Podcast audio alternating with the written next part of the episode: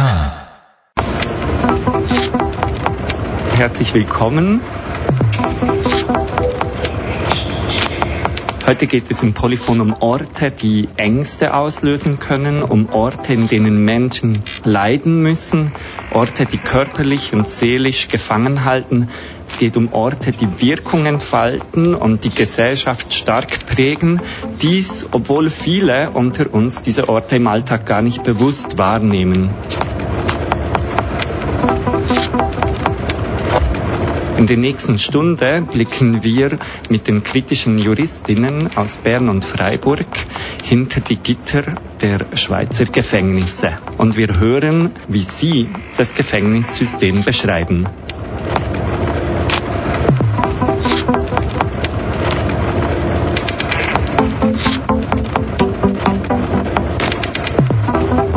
Hallo, liebe Hörerinnen und Hörer. Ich bin Julia. Ich studiere Recht im Master in Bern und ich bin Mitglied bei den kritischen Juristinnen Fribourg-Bern. Hallo zusammen, mein Name ist Lea und ich habe bereits fertig studiert in Bern und mache jetzt gerade mein Gerichtspraktikum. Hallo zusammen, ich bin Benny. Ich studiere auch Jus, allerdings auch im Bachelor, auch in Bern.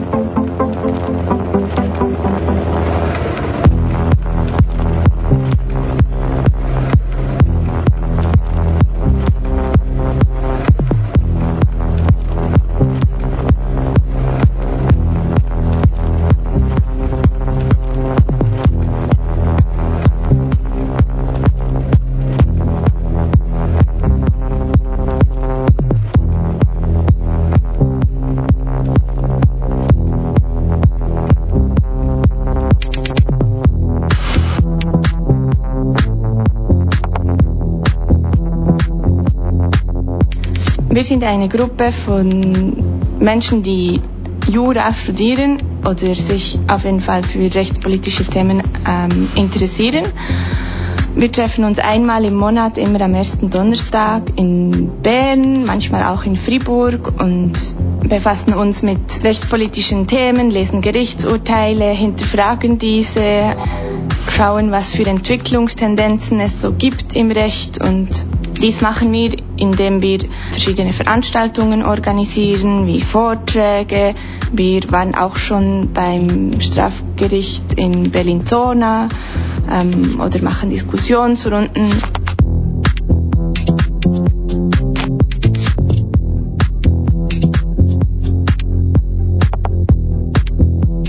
Diese Woche veröffentlicht ihr eure neue Sein. Das ist eine Broschüre, die ihr dem Gefängnissystem in der Schweiz gewidmet habt. Benny, wie kam es dazu, dass ihr euch genau für dieses Thema Zeit genommen habt? Ich habe vor etwa zwei Jahren meinen Teil meines Zivildienstes in einem Gefängnis gemacht und da haben sich sehr viele Fragen für mich gestellt. Unter anderem, wie ist es zu vereinbaren, dass jetzt ein Staat Leute einfach einsperrt und nicht mehr herauslässt. Das hat mich sehr beschäftigt und als ich dann bei den kritischen Juristinnen und Juristen aktiv wurde, habe ich gedacht, es wäre spannend, sich auch breit damit zu beschäftigen und habe das mal angeregt und das stieß auf recht großes Interesse. Und so haben wir dann angefangen, zusammen am Thema Gefängnisse herum zu studieren. An wen richtet sich das Sein vorwiegend? Ich denke an alle Menschen. Wir haben versucht, es möglichst niederschwellig zu schreiben, sodass wirklich auch Leute, die keinerlei juristische Kenntnisse haben, es verstehen können und auch etwas über das Gefängnissystem mitnehmen können. Für viele Leute ist ja das Gefängnis ein tabuisierter oder ein stigmatisierter Ort. Über das Leben hinter Gitter wissen viele reichlich wenig. Ähm, zudem gibt es rund um Gefängnis auch viel Halbwissen und viele Vorurteile. Julia, was macht euren Blick auf das Gefängnis denn aus? Also es ist der Blick von linken Jurastudierenden und äh, Juristinnen, die bemerkt haben, dass es einen krassen Widerspruch gibt zwischen dem primären Ziel der Haft, also der Resozialisierung, und den Bedingungen in den Gefängnissen, die dieses Ziel erreichen sollten. Also beispielsweise das primäre Ziel der Haft wäre, dass die Person sich wieder in die Gesellschaft eingliedern kann. Allerdings sind die Haftbedingungen so ausgestaltet, dass es eigentlich eher das Gegenteil bewirkt. Jedes Mal, Wenn ich einen Freund oder eine Freundin im Gefängnis besuche, komme ich ganz bedrückten Gefühlen heraus aus diesem Gebäude. Ähm, einerseits ist da diese Freiheitseinschränkung, die mich beeindruckt oder bedrückt eben, aber auch die Architektur des Gebäudes, die Atmosphäre dort, auch die Umgangsformen zwischen den Menschen. Das ist alles andere als das, was ich mir gewohnt bin was hat die Auseinandersetzung mit Gefängnis, mit inhaftierten Personen, mit dir, Lea, persönlich gemacht? Mir ist eigentlich bewusst geworden, dass auch unter den Jus-Studierenden eigentlich sehr, sehr wenig Wissen da ist über die ganzen verschiedenen Haftarten oder Maßnahmen und dass es wie so ein Thema ist, das aus den Augen und aus dem Sinn ist und dadurch, dass wir uns jetzt mehr mit dem auseinandergesetzt haben, was nämlich im Studium eigentlich total zu kurz kommt, ähm, ist mir viel bewusster geworden, dass dieses Halbwissen und Vorurteile, die du vorher erwähnt hast, dass man die bekämpfen kann oder auflösen kann. Ich denke, es ist sehr wichtig, dass wir jetzt heute hier darüber sprechen, damit das Wissen in der Gesellschaft ein bisschen größer wird. Bevor wir nun tiefer in das Thema einsteigen, möchte ich mich bei jenen entschuldigen, die in dieser Sendung nicht zu Wort kommen werden. Liebend gerne hätte ich auch mit inhaftierten Personen selbst gesprochen. Interessant und wichtig wäre auch die Sichtweise von sogenannt geschädigten Personen auf das Gefängnissystem gewesen. Aber leider fehlte mir schlicht die Zeit dafür und ich hoffe, dass dies ein nächstes Mal gelingen wird.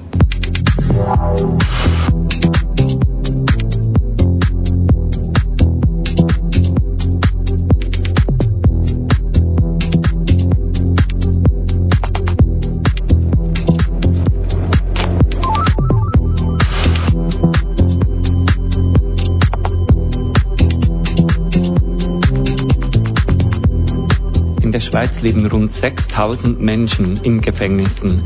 Dabei sitzen nicht alle eine Strafe ab. Was für Gründe führen dazu, dass jemand im Gefängnis ist, beziehungsweise was für Haftformen gibt es denn in der Schweiz? Also einerseits kann die Unterscheidung gemacht werden zwischen Straf- und Maßnahmenvollzug. Beim Strafvollzug geht es darum, dass eine Person eine Strafe verbüßen muss. Und im Maßnahmenvollzug geht es den Behörden darum, die Person in Anführungs- und Schlusszeichen zu verbessern oder die Gesellschaft vor den Personen zu schützen. Im Strafvollzug kann weiter unterschieden werden zwischen beispielsweise ausländerrechtlicher Administrativhaft oder Einzelhaft und die Untersuchungshaft. Ja, sprechen wir zuerst über diese Untersuchungshaft. Was ist diese genau? Wann ordnen die Behörden eine Untersuchungshaft denn an? Also es gibt vier Gründe, warum die U-Haft angeordnet werden kann. Der erste Grund ist die Fluchtgefahr. Dort wird befürchtet, dass sich die beschuldigte Person dem Verfahren oder der Strafe entzieht. Insbesondere bei Menschen, die keine Aufenthaltsbewilligung in der Schweiz haben, wird dieser Grund oft leichtfertig angeordnet. Der zweite Grund ist die Verdunkelungsgefahr.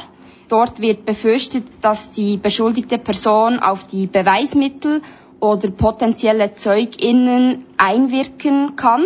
Der dritte Grund ist die Wiederholungsgefahr. Dort wird befürchtet, dass die beschuldigte Person durch eine schwere Straftat die Sicherheit der Bevölkerung gefährdet. Sie muss aber früher bereits eine ähnliche Straftat verübt haben. Und der letzte Grund ist die Ausführungsgefahr, äh, wenn eine Person mit einem schweren Verbrechen droht. Es braucht zusätzlich die Voraussetzung, dass ein dringender Tatverdacht besteht. Es braucht dafür genügend konkrete Anhaltspunkte, dass diese Person die Straftat begangen haben soll. Für Menschen in U-Haft, in Untersuchungshaft gilt grundsätzlich die Unschuldsvermutung, weil sie ja noch nicht verurteilt wurden für ein Delikt. Daher darf die beschuldigte Person nicht bestraft werden gemäß Gesetz. Ist das so? Und wie schätzt du, Julia, das Haftregime in der U-Haft ein? Also das U-Haftregime gilt in der Schweiz als das härteste Haftregime. Wie du bereits gesagt hast, finde ich das besonders stoßend, da für diese Menschen die Unschuldsvermutung gilt. Ich kann einige Beispiele zum Haftregime machen. Dort sind die Standards, also die Betreuung, die Kontaktmöglichkeiten, die Beschäftigung deutlich tiefer als im normalen Strafvollzug. Das liegt in erster Linie daran, dass keine einheitlichen Standards äh, gelten für die Kantone und dass jeder Kanton selbst zuständig ist, diese Bedingungen festzulegen. Zudem gibt es viele kleine Gefängnisse, die bereits seit vielen Jahren existieren und die eigentlich einen grundrechtlichen Vollzug der Untersuchungshaft nicht gewährleisten können. Besonders stoßend ist, dass die in U-Haft sich befindenden Personen 23 Stunden pro Tag in der Zelle eingesperrt sind. Das gilt für alle. Eine Stunde pro Tag dürfen sie sich in einem Hof frei bewegen. Und dies führt zur Situation, dass sie oft weder arbeiten können noch sonst einer Beschäftigung nachgehen, dass es faktisch eine Isolationshaft ist. In vielen Gefängnissen gilt für Personen in Untersuchungshaft ein Telefonverbot. Also es ist auch nicht möglich, in Zürich beispielsweise mit der eigenen Anwältin oder dem eigenen Anwalt zu telefonieren. Des Weiteren gibt es Gefängnisse, wo keine Besuche möglich sind. In anderen, wo Besuche möglich sind, werden diese oft hinter einer Trennscheibe durchgeführt. Und ich denke auch ein besonders problematischer Punkt ist, dass für die Inhaftierten diese Unsicherheit, wie lange die Haft dauern wird, sehr ein, ein belastender Faktor ist. Mit eurer Kritik an dieser Untersuchungshaft oder am Haftregime der Untersuchungshaft seid ihr ja nicht allein. Sogar die Nationale Kommission zur Verhütung der Folter hat 2014 festgestellt, dass das U-Haftregime in der Schweiz rechtswidrig ist. Wie reagieren die inhaftierten Menschen ihrerseits auf dieses harte Haftregime? Also ich denke, die Menschen reagieren sehr unterschiedlich darauf. Für viele stellt die U-Haft eine große psychische Belastung dar. Sie werden meist abrupt aus ihrem Alltag gerissen, ohne sich beispielsweise bei der Arbeit oder beim Umfeld äh, sozusagen abmelden zu können. Wenn die U-Haft länger dauert, dann riskieren sie ihren Job zu verlieren. Es kann auch ähm, schwerwiegende Auswirkungen auf zwischenmenschliche Beziehungen haben. Die genannten Umstände beim Haftregime können außerdem dazu führen, dass Personen, insbesondere in den ersten Tagen, einen sogenannten Haftschock erleiden. Dabei handelt es sich um eine Psychose, die in erster Linie für die Inhaftierten bedeutet, dass sie den Bezug zur Realität verlieren. Tome bei diesem Haftschock können sein Wahnvorstellungen oder schwere Ängste oder auch Suizidgedanken. Und es ist statistisch belegt, dass die Suizidrate in Untersuchungshaft um ein Vielfaches höher ist als im normalen Strafvollzug. Äh, ein Beispiel dazu. 51 der 85 Selbsttötungen in Schweizer Gefängnissen zwischen 2003 und 2013 betrafen Untersuchungsgefangene, obwohl sie nur ein Viertel aller Inhaftierten ausmachen. Um in Untersuchungshaft genommen zu werden, stellt in der Regel die Staatsanwaltschaft ein Gesuch beim Zwangsmaßnahmengericht und dieses Gericht muss dann das Gesuch genehmigen. Wie werden die Gesuche für U-Haft geprüft? Also Strafverteidigerinnen berichten, dass die Gesuche für die Anordnung von U-Haft vom Zwangsmaßnahmengericht unzureichend geprüft werden. Die Argumente sollten eigentlich in jedem Einzelfall eingehend geprüft werden. In der Praxis ist dies äh, leider nicht der Fall. Es gibt insbesondere drei sehr problematische Aspekte. Die Zwangsmaßnahmengerichte verlangen von den Staatsanwältinnen keine konkreten und fallbezogenen Ausführungen zu den Haftgründen. Sie geben sich oft mit allgemeinen Floskeln zufrieden. Strafverteidigerinnen berichten sogar, dass die Gerichte nicht selten die Haltung haben, dass die Staatsanwältinnen schon wissen, wann eine Untersuchungshaft angeordnet werden müsse. Des Weiteren ähm, kennen sich die beteiligten Akteurinnen oft persönlich. Auch kennen sich die beteiligten Akteurinnen oft persönlich. Sie arbeiten beispielsweise im selben Gebäude. Und die Hemmschwelle für die Zwangsmaßnahmengerichte, die Gesuche der Staatsanwaltschaft abzulehnen, ist dementsprechend hoch. Und die Erfahrung zeigt, dass die Gerichte sie selten ablehnen. Als letztes kann der Umstand erwähnt werden, dass es besonders problematisch ist, dass diese Gesuche nicht gut geprüft werden, weil die Dauer der Untersuchungshaft einen direkten Einfluss auf das spätere Urteil hat. Also die Haftdauer ist faktisch eines der wichtigsten Kriterien bei der Strafzumessung. Bei der Strafzumessung nehmen die Gerichte die Festsetzung der konkreten Strafe vor, also wie lange man beispielsweise dann in den Knast muss. Dabei wird nur selten eine tiefere Strafe verhängt als die Dauer, die die inhaftierte Person in Untersuchungshaft war. Und auch ein Freispruch ist nach der Anordnung von Untersuchungshaft selten. Wie lange können Menschen in U-Haft genommen werden? Meines Wissens ist es so, dass die Begrenzung diese ist, dass die Untersuchungshaft nicht länger dauern darf, als die Person dann später zur Haftstrafe verurteilt werden kann. Aber es gibt insofern meines Wissens keine Begrenzung.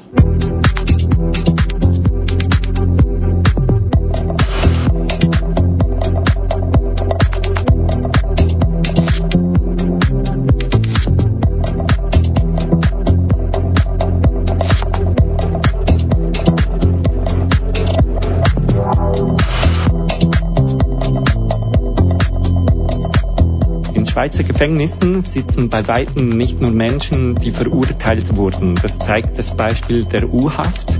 Dort sitzen ja auch Menschen, die noch nicht verurteilt wurden, aber auch die ausländerrechtlichen Administrativhaft. Das sind Migranten und Migrantinnen ausschließlich, die auf Anordnung der Behörden dort untergebracht werden. Wann kommt eine Migrantin oder ein Migrant in Administrativhaft? Benny. Ähm, also ich denke, hier gibt es zuerst mal zu unterscheiden, dass es gibt drei große Formen der Administrativhaft. Das ist einerseits die bekannteste, die Ausschaffungshaft. Ähm, die ist, wie der Name schon sagt, dazu gedacht, dass eine Ausschaffung oder eine Wegweisung, wie das juristisch heißt, gegen eine Person verfügt wurde. Das heißt, sie muss die Schweiz verlassen. Und um dies durchzusetzen, wird sie ins Gefängnis gesteckt. Zum Sicherstellen, a, wenn dann die Ausschaffung durchgeführt werden soll, dann ist sie verfügbar und kann direkt ins Flugzeug gebracht werden und aus dem Land gebracht werden. Dann ähm, gibt es die Durchsetzungshaft. Die wird angeordnet gegenüber Personen, gegen die eigentlich eine Ausschaffung angeordnet werden soll. Das Land, aus dem die Person kommt, akzeptiert aber gar keine Zwangsausschaffung. Das heißt, wenn die Person dort ja, dorthin ausgeschafft werden würde, wäre das, das wäre nicht möglich. Darum wird die Person dann in Haft genommen, um sie so zu einer, in Anführungs- und Schlusszeichen, freiwilligen Ausreise zu überreden. Ähm, da wird eigentlich so der Druck auf sie erhöht, dass sie dann äh, finden soll, ja, ich reise jetzt lieber aus, als noch länger in diesem Gefängnis zu sein.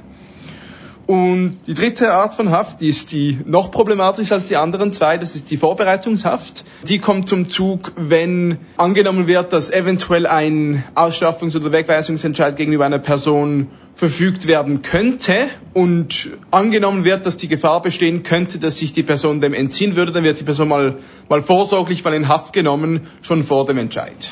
Also ein Haftregime, das sich ganz spezifisch an Migrantinnen und Migranten richtet, oder konkret an geflüchtete Personen oder Sans-Papiers, die die Aufforderung erhalten haben, die Schweiz zu verlassen. Was sind die Haftbedingungen in dieser Administrativhaft? Das ist recht erschreckend, wieder einmal.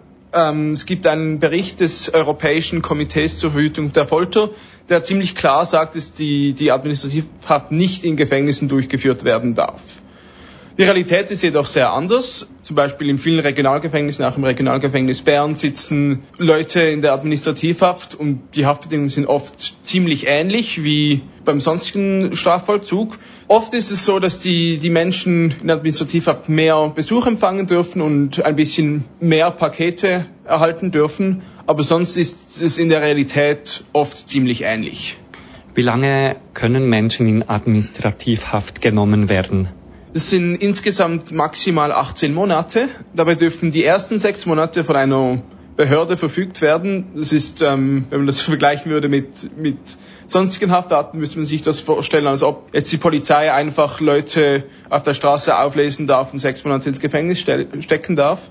Und dann die nächsten zwölf Monate müssen von einem Gericht angeordnet werden. Du hast viel Kritik an dieser Haftart, an der äh, ausländerrechtlichen Administrativhaft. Was kritisieren die kritischen Juristinnen und Juristen an der Administrativhaft? Die Administrativhaft ist per se diskriminierend. Sie richtet sich nur gegen Ausländerinnen und Ausländern. Damit ist sie ja per se schon mal diskriminierend. Auch wenn man jetzt sie sogar gut finden würde, ist sie extrem ineffektiv. Zum Beispiel bei der Durchsetzungshaft, die wir vorher erwähnt haben, die Leute dazu bewegen soll, die Schweiz zu verlassen, verlassen die Schweiz 78 Prozent nicht. Das heißt, die Leute werden aus ihrem Alltag gerissen, kommen dann 18 Monate ins Gefängnis und kommen dann halt wieder raus und sind dann halt wieder ganz normal da. Es ist sogar aus einer neoliberalen Effizienzlogik ist sie unglaublich dumm, weil sie überhaupt nichts bringt, außer Leuten, Leuten zu schaden und sie sinnfrei ins Gefängnis zu stecken. Was bedeutet das für die Personen, die in Administrativhaft leben müssen? Wie geht es ihnen? Oft nicht sehr gut. Also zum Beispiel die Suizidrate ist in Administrativhaft auch höher als sonst. Ein weiterer Punkt ist, dass sie als sehr strafend wahrgenommen wird, obwohl die Leute keinerlei Straftat begangen haben. Ja, aber der Realität fühlt es sich trotzdem an, als würden sie für etwas bestraft werden. Das Einzige, was sie begangen haben, ist, dass sie Ausländerinnen und Ausländer sind.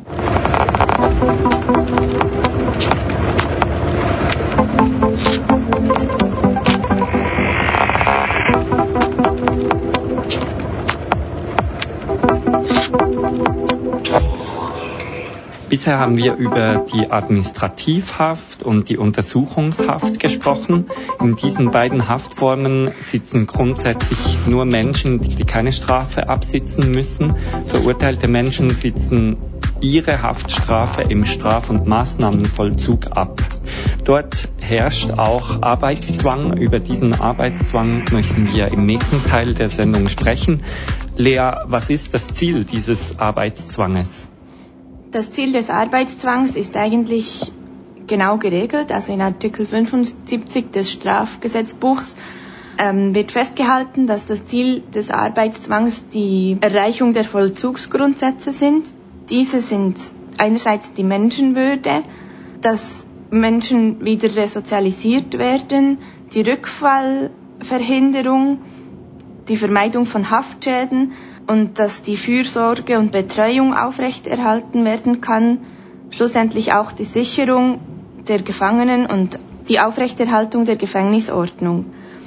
Kommt hinzu, dass eigentlich gibt es das Normalisierungsprinzip, das heißt, dass der Strafvollzug sich eigentlich so nach an dem Leben draußen außerhalb des Gefängnisses gestalten soll. Und daher ist der Arbeitszwang auch ein ein Ziel, zu, um diesem Leben draußen näher zu kommen.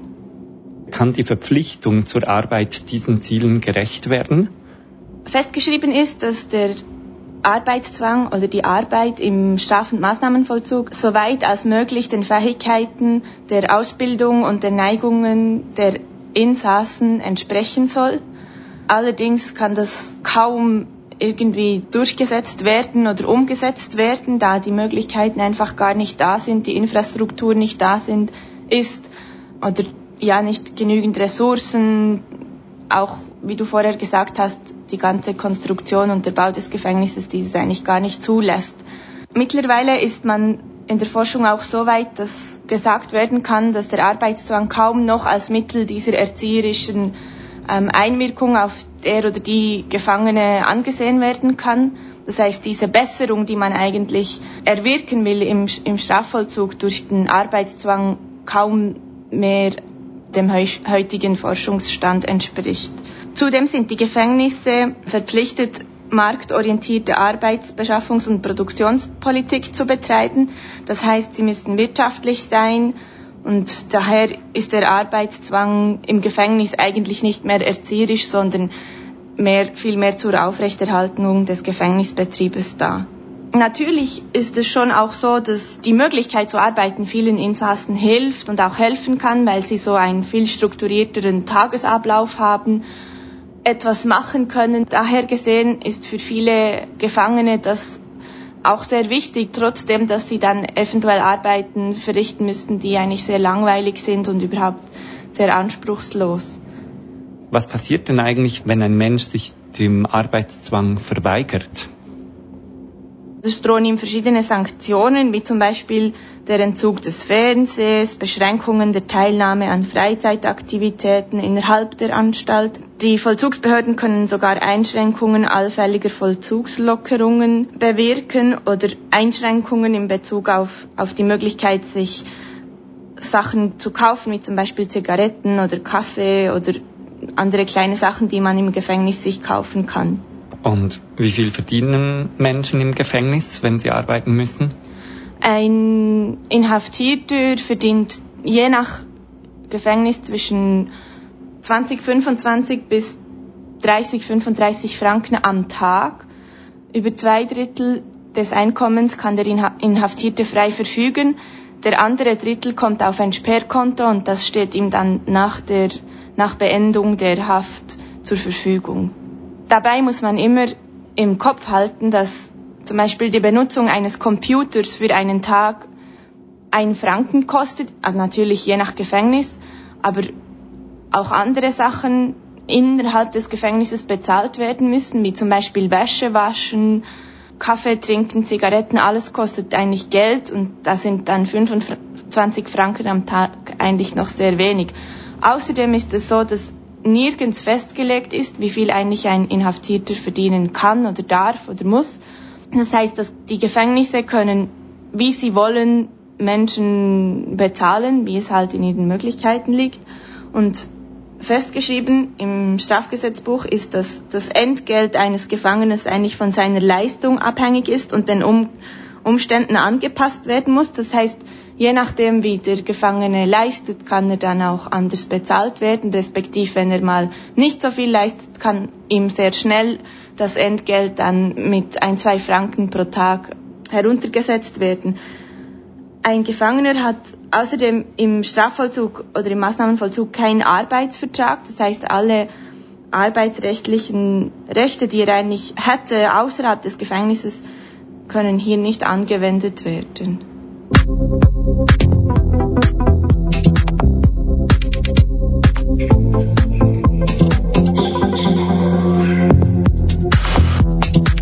Immer wieder haben politische Bewegungen und Gruppen gefordert, dass die Isolationshaft und die Einzelhaft abgeschafft werden.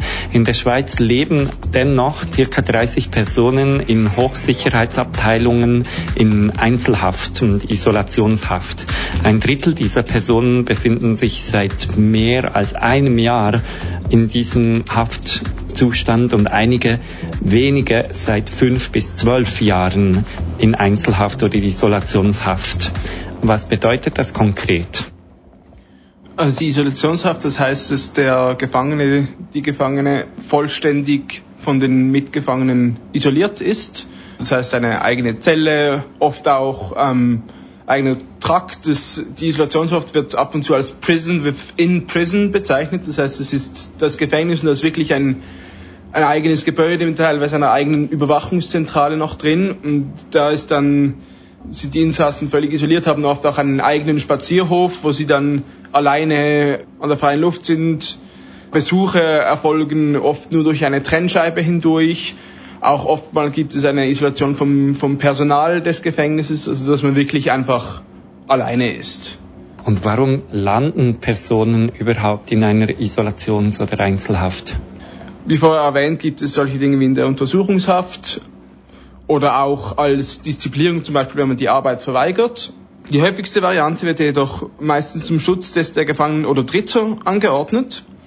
Das bedeutet, dass einerseits besonders aggressive Inhaftierte dort hineingesteckt werden können. Andererseits aber auch solche, welche durch andere Häftlinge gemobbt werden, sei es jetzt aufgrund, äh, aufgrund des Haftgrundes, etwa wenn sie pädophil sind, oder auch aufgrund der Sexualität, zum Beispiel wenn homosexuelle Menschen im Gefängnis sind, kann es zu Mobbing kommen und dann werden sie auch in diese Isolationshaft gesteckt.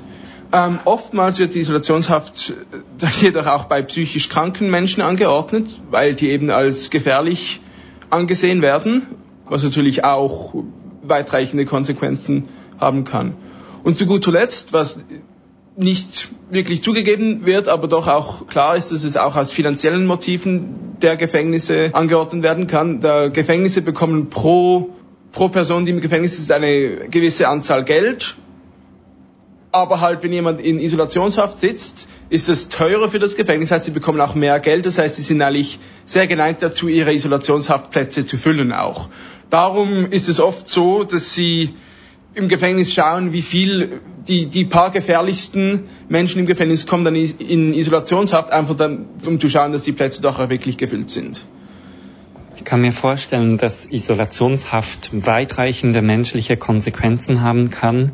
Was ist über diese Konsequenzen bekannt? Vor allem auf die psychische Gesundheit kann es sehr starke Auswirkungen haben. Es kann Angstzustände, Wahnideen, Verfolgungswahn, Depressionen, Aggressionen, Wahrnehmungsstörungen und Psychosen zur Folge haben.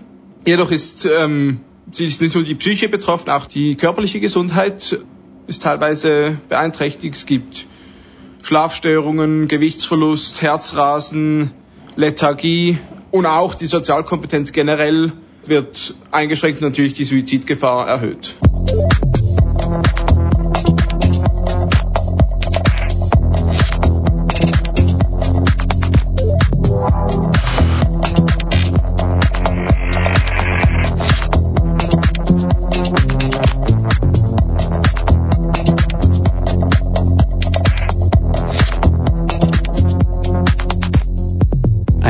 Begeht eine Straftat, wird dafür verurteilt, kommt für eine bestimmte Zeit ins Gefängnis und wird nach Ablauf dieser Frist wieder freigelassen.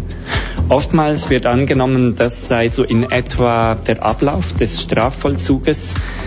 Aber für rund 20 Prozent der Menschen im Gefängnis sieht die Realität jedoch ganz anders aus. Denn gegen sie wurde eine Maßnahme verhängt. Was heißt das, Maßnahme? Die, die Maßnahmen wurden bereits im Jahr 1937 bei Erlass unseres Strafgesetzbuches eingeführt. Damit sollte die folgende Problematik angegangen werden. Da das normale Strafrecht, um eine Strafe zu verhängen, immer davon ausgeht, dass eine Person schuldig sein muss. Das heißt, sie hat eine Straftat begangen und ja, ist, ist schuld daran und man kann ihr das als Vorwurf machen, dass sie das gemacht hat. Das ist so der normale Fall. Es kann jedoch auch sein, dass, dass jemand etwas, eine Straftat begangen hat, aber nicht schuldig ist. Zum Beispiel, wenn, wenn die Person psychisch erkrankt ist, ja, aber dann trotzdem äh, wie gefährlich ist. Dann war man eben der Meinung, dass die Person nicht einfach frei herumlauf, herumlaufen sollten. Und für das wurde das Maßnahmensystem eingeführt. Ja, der, der Zweck sollte dort eigentlich sein, einerseits die Gesellschaft vor der Person zu schützen und andererseits den Menschen auch zu, zu therapieren, anstatt zu bestrafen und dadurch wieder gesellschaftsfähig zu machen. Teilweise wird im Zusammenhang mit Maßnahmen und dem Maßnahmenvollzug auch von der kleinen Verwahrung gesprochen. Was ist damit gemeint? Genau, es gibt ja die Verwahrung, die normale, die, von der oft die die Rede ist, da jemand etwas, ein ganz schlimmes ähm, Verbrechen verübt hat und darum wird dann gesagt, die Person ist so untragbar für die Gesellschaft, die kommt jetzt, muss jetzt ins Gefängnis kommen und ja, mal lebenslang darin bleiben. Es gibt ja, es gibt die Normalverwahrung, da, da wird man lebenslang eingesperrt, aber es wird versucht, die Person zu therapieren. Da gibt es auch die lebenslange Verwahrung, die dann angeordnet wird, wenn wenn gesagt wird, die Person ist so untherapierbar, da wird nicht mal mehr therapiert, da wird nur geschaut, ob es vielleicht neue wissenschaftliche Erkenntnisse gibt, die die Person doch noch therapieren könnten. Dann gibt es aber auch andere Maßnahmen, die wir eben angesprochen haben, die eigentlich generell der Person äh, helfen sollten. Da gibt es eben die, die Maßnahme, die psychisch erkrankte Menschen behandeln soll. Die wird immer auf fünf Jahre angeordnet, kann jedoch auch unbegrenzt verlängert werden. Das heißt, in, in der Praxis wissen dann die Menschen in dieser Haft nicht, wie lange sie im Gefängnis sein werden. Oftmals sollte die Person therapiert werden, aber es gibt faktisch nicht genug Therapieplätze. Das heißt, die Person ist oft einfach im normalen Gefängnis, wird dort nicht therapiert, ist dort in der Zelle, macht nicht wirklich viel, ja, ist dort für unbestimmte Zeit, dann verbessert sich der psychische Zustand meistens nicht, sondern verschlechtert sich dann auch. Was kritisiert ihr als Gruppe generell an diesen Maßnahmen? Eben wie schon gesagt, die Personen können oft auf eine unbestimmte Zeit in der Maßnahme sein. Sie werden mal auf fünf Jahre dort hineingesteckt, dann gibt es keine Therapie, dann verschlechtert sich der Zustand und wird einfach verlängert. Das kann teilweise auf, auf eine unbestimmte Zeit auch ähm, sein, da gibt es wirklich keine Begrenzung. Daneben werden die, die Maßnahmen in Gefängnissen oft durchgeführt, wo keinerlei Therapiemöglichkeiten auch vorhanden sind. Eigentlich wären die Kantone dazu angehalten, mehr Therapieplätze zu schaffen. Das ist aber oft einfach aus Kostengründen geschieht dies nicht. Und ein, ein weiterer Punkt ist, dass eine normale Gefängnisstrafe einfach umgewandelt werden kann in eine Maßnahme. Das heißt, es übt einen enormen Druck aus auf Gefangene, sich konform zu verhalten, weil immer dieses Damoklesschwert der Maßnahme über einem schwebt, das, das herunterfallen kann und einen dann auf unbegrenzte Zeit inhaftieren kann. Und die Inhaftierten können auch psychiatrische und medikamentöse Behandlungen, an ihnen können diese Behandlungen ohne jegliche Zustimmung vollzogen werden. Und ein weiterer Punkt ist auch noch, dass diese Maßnahmen auch für die kleinsten Vergehen begangen werden können. Zum Beispiel vor ein, ist gerade vor ein paar Wochen, es ist in der Zeitung gewesen, jemand hat ähm, online eine politische Partei beschimpft was ein, ein Vergehen ist. Das wird normalerweise mit einer kleinen Geldstrafe geahndet. Dann wurde aber vom Gericht wurde eine psychische Krankheit diagnostiziert und dann wurde die Person in so eine Maßnahme auf fünf Jahre gesteckt. Das heißt, für etwas, das normalerweise mit einer Geldstrafe geahndet wird, kommt man dann unbegrenzt ins Gefängnis.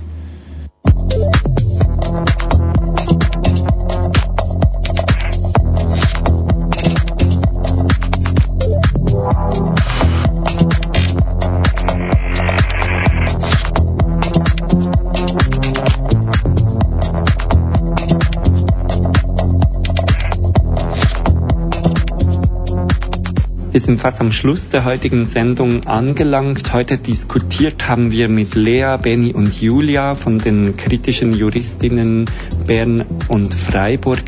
An ihren Treffen diskutieren sie jeweils über rechtspolitische Themen, lesen Gerichtsentscheide, hinterfragen neue Tendenzen des bestehenden Rechtssystems.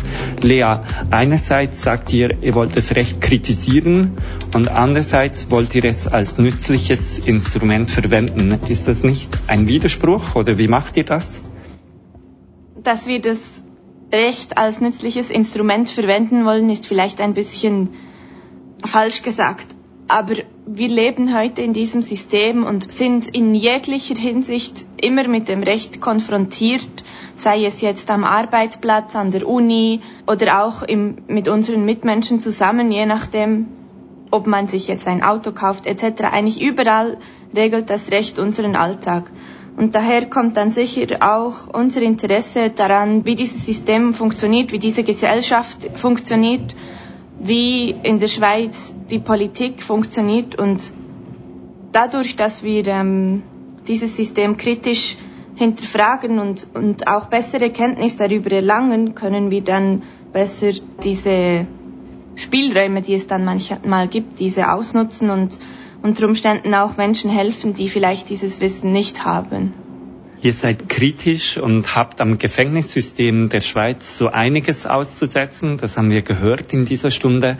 Wie würden Gefängnisse aussehen, die ihr nicht kritisieren müsstet? Über das haben wir noch nicht gesprochen. Also ich möchte versuchen, diese Frage aus zwei verschiedenen Perspektiven zu beantworten zuerst aus einer Perspektive, die eine Annäherung an die Sicht der kritischen Juristinnen bieten soll und danach aus einer persönlichen. Also es bräuchte dringend umfassende Reformen bei den Gefängnissen. Sie müssten vergrößert werden, mehr Personal eingesetzt, ein umfassendes und abwechslungsreiches Beschäftigungsgebot, eine befriedigende Arbeit sowie ein diverses Bildungsangebot eingeführt werden. Es müssten deutlich mehr Kontakte zur Außenwelt wie auch zu anderen Inhaftierten gewährleistet werden. Denn es gilt, dass der Entzug der Freiheit ist die Strafe und nicht die Bedingungen, in denen die Menschen dann dort leben. Ich denke, wir müssten viel früher ansetzen, dass es gar nicht dazu kommt, dass die Menschen im Gefängnis landen. Einerseits könnte das verwirklicht werden durch eine gute Sozialpolitik, durch die Entkriminalisierung von gewissen Delikten, durch die Entkriminalisierung von gewissen Verhaltensweisen. Es sollten außerdem Alternativen zu Gefängnissen, beispielsweise Fußfesseln, vermehrt eingesetzt werden, da diese weniger stark in die Rechte der betroffenen Personen eingreifen. Und die Gesellschaft müsste sich bewusst werden, dass eine Nullrisikogesellschaft nicht möglich ist. Wenn wir auf Nummer sicher gehen wollen, müssen wir einfach alle Menschen einsperren. Also die Freiheitsstrafe sollte wirklich als letztes Mittel angeordnet werden. Aus meiner persönlichen Sicht dürften Gefängnisse in der heutigen Form so nicht mehr existieren, da sie sich die Erfüllung eines Zwecks, eben der Resozialisierung, auf die Fahne schreiben, ohne diesen zu erfüllen. Im Gegenteil, in vielen Fällen wirken die Freiheitsstrafen und die Folgen daraus auf den inhaftierten Mensch, Menschen kontraproduktiv, wenn es darum geht, dass dieser sich in der Gesellschaft wieder sogenannt deliktsfrei verhalten sollte. Außerdem müsste die Strafdauer massiv reduziert werden. Es gibt kriminologische Forscherinnen und Forscher, die sagen, dass eine Freiheitsstrafe ab fünf Jahren keinen positiven Effekt mehr auf die inhaftierte Person hat, wenn es darum geht, dass sie nach dem Strafvollzug deliktfrei leben kann. Ich kann leider kein fertiges Modell bieten, welches ich als erstrebenswert bezeichnen würde. Ich bin aber der Ansicht, dass das nicht möglich ist, weil wir werden alle in einer Welt sozialisiert, in dem Gefängnisse notwendig sind. Und ich finde, es ist die Aufgabe von einer solidarischen, hierarchiearmen und emanzipatorischen Bewegung, also auch von uns, über Alternativen zu diskutieren, anzudenken, Versuche zu machen. Meines Erachtens kann heute damit angefangen werden, dass versucht wird, den Täter sowie das Opfer in das Verfahren einzubeziehen. Natürlich, wenn das Opfer das will. So kann beispielsweise für den Täter sichtbar werden, welche Folgen sein Verhalten auf das Opfer hatte, was meines Erachtens eine der besten Möglichkeiten ist, wenn die Person sich damit auseinandersetzt, dass es in Zukunft zu einem besseren Verhalten führen kann.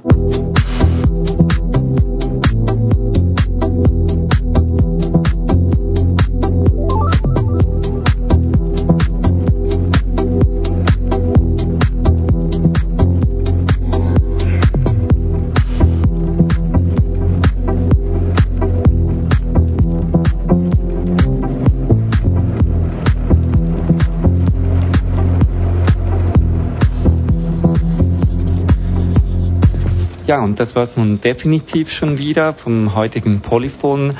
Hören könnt ihr uns wieder in einem Monat auf diesem Sender. Nachhören könnt ihr diese wie alle anderen Polyphon-Sendungen auf unserer Homepage unter www.polyphon.com rabe.ch sind alle Sendungen nachzuhören. Vielen Dank nochmals an Lea, Benny und Julia. Es war eine sehr spannende Diskussion mit euch dreien. Wir hören uns in einem Monat wieder. Bleibt dran und bis nein. Tschüss.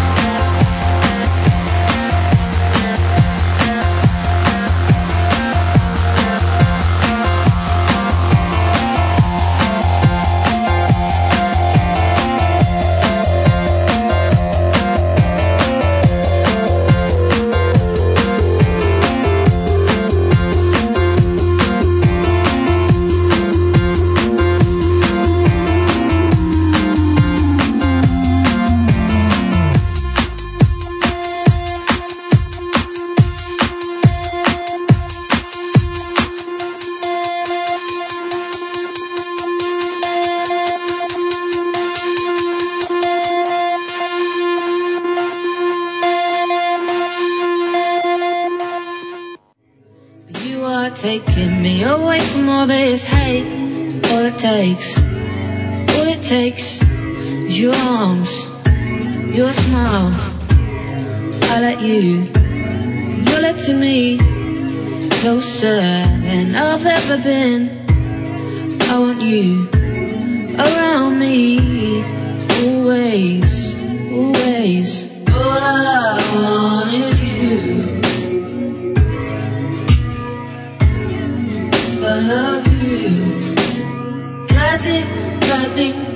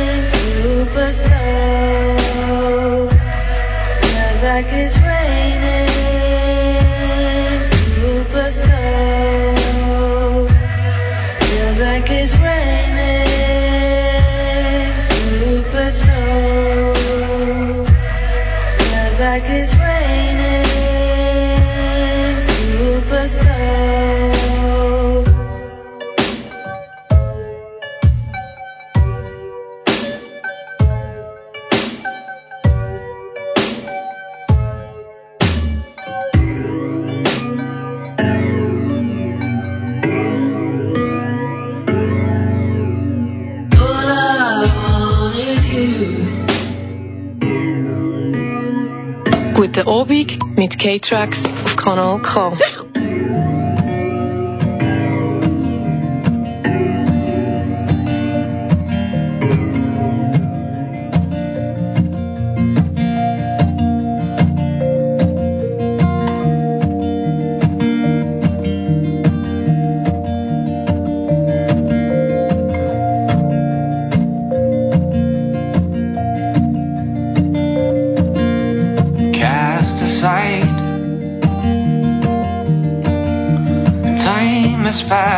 by.